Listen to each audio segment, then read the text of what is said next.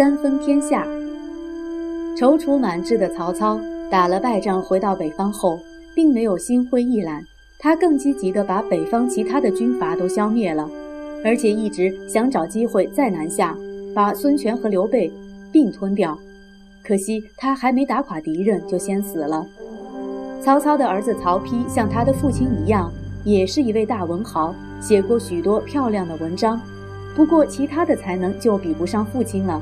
他几次想越过长江打垮孙权都没有成功，最后干脆说：“老天爷开辟长江就是为了划分南北，所以就别再打了。”曹丕的口气倒真像个懒惰的小男孩说：“老天爷今天下大雨，还就是为了别让我去上学呢。”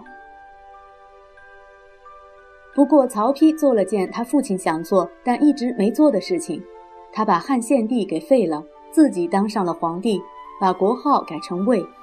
当时的魏王朝在曹操打下的基础上，倒也声威远播，不单控制朝鲜半岛，也就是今天的朝鲜、韩国，就连倭国今天的日本，女王逼尼呼也派遣使者来朝贡。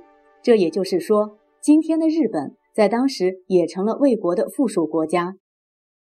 刘备听说曹丕赶走了汉献帝，正式结束了汉朝帝国，他便赶紧在四川宣布成立蜀汉王朝，表示他才是汉献帝的继承者。而且他姓刘，本来就自称是汉朝皇帝的后代。帮忙刘备建立蜀汉的重要人物，正是那位在赤壁战争中。和周瑜一同指挥联军的诸葛亮。诸葛亮原来只是个很普通的百姓，他住在隆中，也就是现在的湖北襄阳城西这个地方，搭了几间茅屋隐居。刘备为了请他帮忙，据说曾经三次拜访他的茅庐。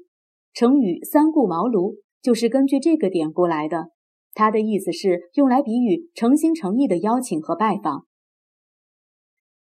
诸葛亮第一次和刘备讨论天下大事，就提出了他的伟大计划：占领湖北、四川一带作为建国基地，联合孙权对抗曹操，等待时机复兴汉朝。你会不会觉得奇怪？一个住在茅草屋里的隐者，怎么会对天下大事如此熟悉？对于各方的情报又如此清楚呢？有人认为，其实他隐居在交通便利、位置重要的襄阳城附近。根本就是在等待时机，等待像刘备这样的人物来找他共谋大业的。诸葛亮把蜀汉治理得很好，让魏国和孙权都感到受到了威胁。他为了要向北征服魏国，就决定先平服南方的少数民族，免得有后顾之忧。不过，他并没有用武力来征服少数民族，而是用智谋把他们的领袖孟获擒捉了七次，也释放了七次。每次孟获都恨之入骨，绝不认输。但第七次时，孟获终于服气了，并且感动地表示，永远不背叛蜀汉，全力支持诸葛亮北伐。遗憾的是，诸葛亮的伟大计划还没完全实现，刘备就死了。他知道自己的儿子刘阿斗没有什么才能，便把儿子和国家在临终前都托付给诸葛亮了。他甚至表示，如果阿斗不成器，诸葛亮就自己做皇帝的继承人吧。忠心耿耿的诸葛亮当然没有做皇帝，他还发表过一篇文章，发誓要保护幼主，重整汉朝河山。这篇文章叫做《出师表》，后来有许多人读起来还不禁要感动的落泪呢。不过，不管诸葛亮再聪明再努力，他的北伐行动还是未能成功。等诸葛亮一死，平庸的阿斗便无法应付魏国的侵略，自然走上灭亡的道路了。魏国灭了蜀汉，但是魏国自己也好不到哪儿去。曹操的子孙一个比一个不争气。魏国的大将司马懿，由于率领军队对抗诸葛亮，成为魏国最有势力的大臣。等到他的孙子司马炎掌权后，他便像从前曹家赶走汉献帝那样，也把魏国的皇帝赶走了。司马炎建立的国家叫做晋。现在三国争霸的局面只剩下孙权建立的吴国，历史上称作东吴。他因为有长江作为天险，敌人不容易进攻，所以成为三国之中最后结束的国家。到了孙权的孙子继承王位后，变得非常昏庸残暴。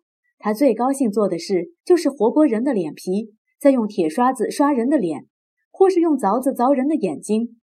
有位大臣中风不能言语，他就将火放在病人的头上烧，一直把病人烧死为止，因为他想试一试那位大臣是不是假装不会说话。这样坏的皇帝，难怪有一回。保护他的士兵会对着他大声喧嚷说：“敌人一来，我们就叛变。”敌人果然来了，他是晋朝的军队，吴国很快就覆灭了。这一年是公元二八零年，离赤壁之战只有七十二年。你可别小看这短短的几十年，他不止出现了许多英雄豪杰、可歌可泣的事情，同时他还出现了许多了不起的发明。像聪明的诸葛亮，为了进攻魏国，就曾发明了一种叫做连弩的武器。它是一种经过改进的射箭器具，上面装上扳机，扳动它可以连续射出十支箭。由于它是诸葛亮发明的，因此又被称为诸葛弩。为了翻山越岭、补给粮食，诸葛亮还发明了木牛和流马。木牛是一种形状似牛、适用山区小道运输的独轮车。它一次可以装载一位士兵整整一年的粮食。至于流马是什么运输工具，现在已经没有人确切知道了。总之，这种运输工具的发明确实解决了不少当时在山区行进的大困难。还有一位名叫马军的人，他是魏国的一名小官。不过，与其说他是一名小官员，还不如说他是一位巧思绝世的工匠。因为他对做官一点兴趣也没有，倒是对于发明许多高明的机械有着无比的热情。其中有一样是纺织绫布的机器，原来最快要六十天才可以织出一匹花绫布，马军的机器却能在十几天内就织出来，这在当时可以说是独步世界的。此外，中国古代一直有个传说。认为皇帝和周公都曾制造过指南车，汉代的张衡也造过这种车，可是它的原理是什么，究竟是什么模样都没有流传下来。而马钧却认为自己也能造出一辆传说中的指南车，他利用齿轮系统的合作，果然制造成功。不管车子向东还是向西转，车上的小木头人的手臂始终指向南方。